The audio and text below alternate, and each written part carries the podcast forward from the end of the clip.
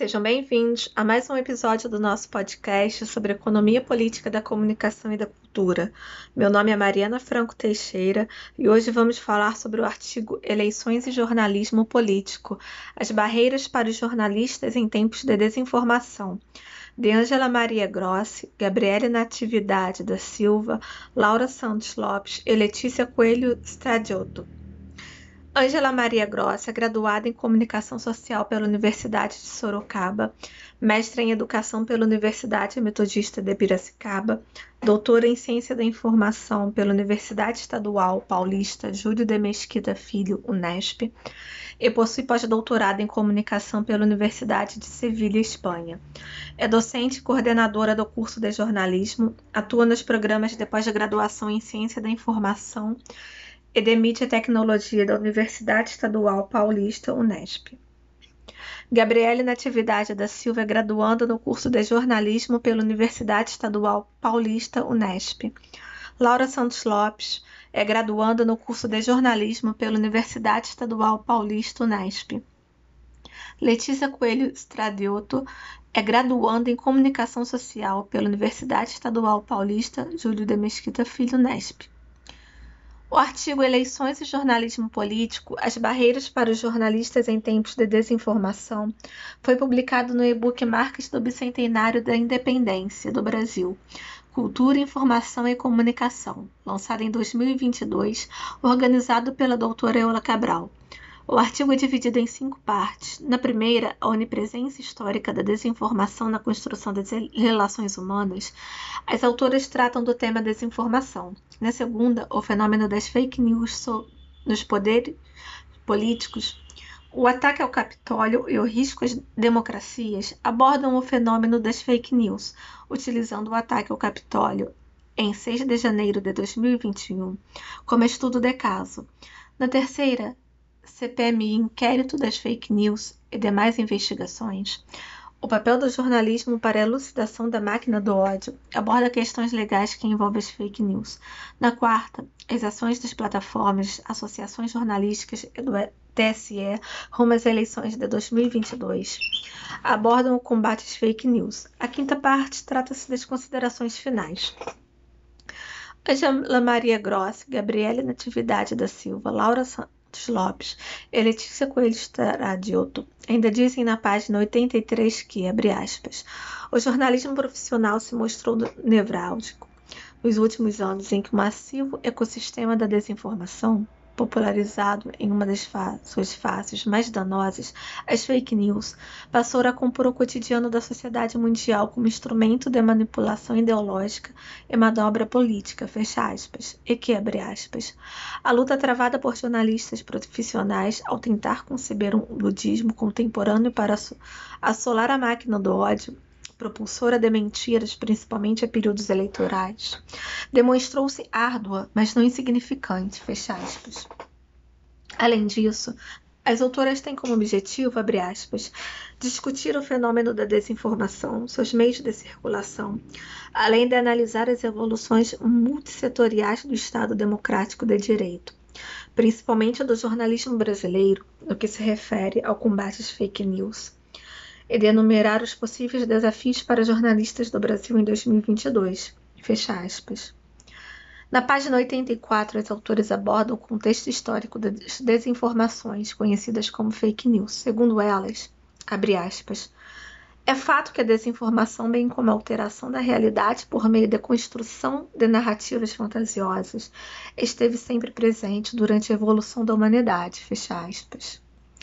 E dizem que, abre aspas, Assim, é possível constatar que as famigeradas notícias falsas não são temporal historicamente uma parte contemporânea formadora de veredas estreitas e desviantes do percurso natural. Isso é, exceção à regra, dentre os caminhos que construíram e constroem a história do mundo.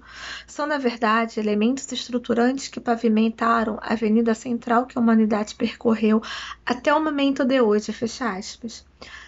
Para as autoras, as evoluções tecnológicas possuem um papel importante no século XXI, segundo elas, aspas.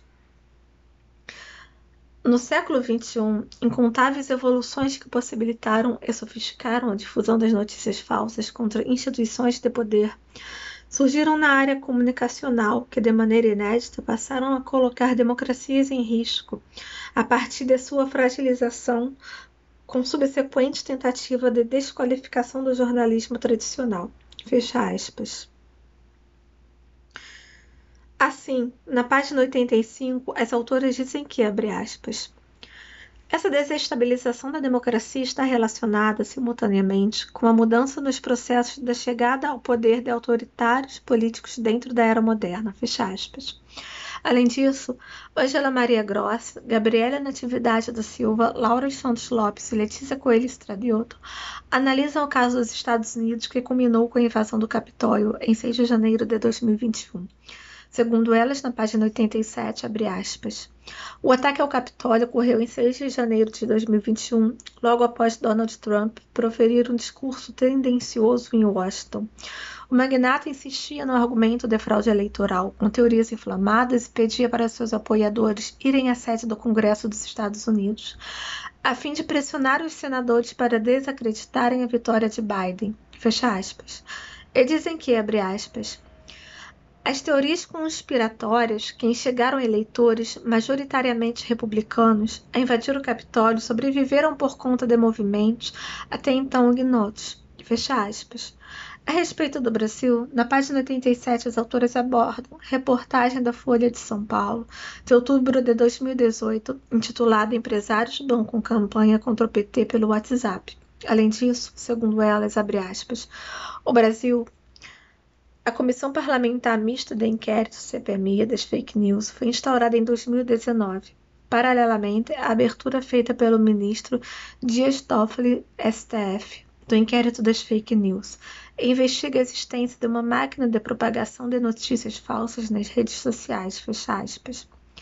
Segundo as autoras, na página 88, abre aspas, a legislação eleitoral veda propagandas políticas com uso não autorizado de números de telefone que não sejam da base eleitoral do próprio candidato, ou seja, o recebimento desse tipo de mensagem necessita ocorrer de maneira voluntária por apoiadores. Fecha aspas. Na página 89, os autores dizem que, abre aspas, a questão do controle sobre a disseminação de notícias falsas está diretamente ligada com o paradoxo da intolerância uma das ideias principais do filósofo Karl Popper. Fecha aspas. Na página 90, Angela Maria Gross, Gabriela Natividade da Silva, Laura Santos Lopes e Letícia Coelho Stradilto abordam as ações das plataformas associações jornalísticas e do TSE rumo às eleições de 2022. Segundo elas, abre aspas, é fato que muitos avanços no combate às fake news foram alcançados desde 2018 no Brasil, o surgimento da versão tropicalizada do Sleeping Giants, com sua desmonetização de sites propagadores de ódio e de desinformação, que servem de espaço para publicidade programática utilizada por empresas. Fecha aspas. Para concluir, na página 94, as autoras dizem que, abre aspas, a estruturação da transparência no método jornalístico de grandes veículos é outro fator de suma importância, como porta para o retorno da credibilidade do jornalismo tradicional. Isso pode fazer com que as pessoas entendam que podem sim ter suas próprias opiniões, mas nunca seus próprios fatos. Fecha aspas. Então, ouvinte, este foi mais um episódio do nosso podcast sobre economia política da comunicação e da cultura.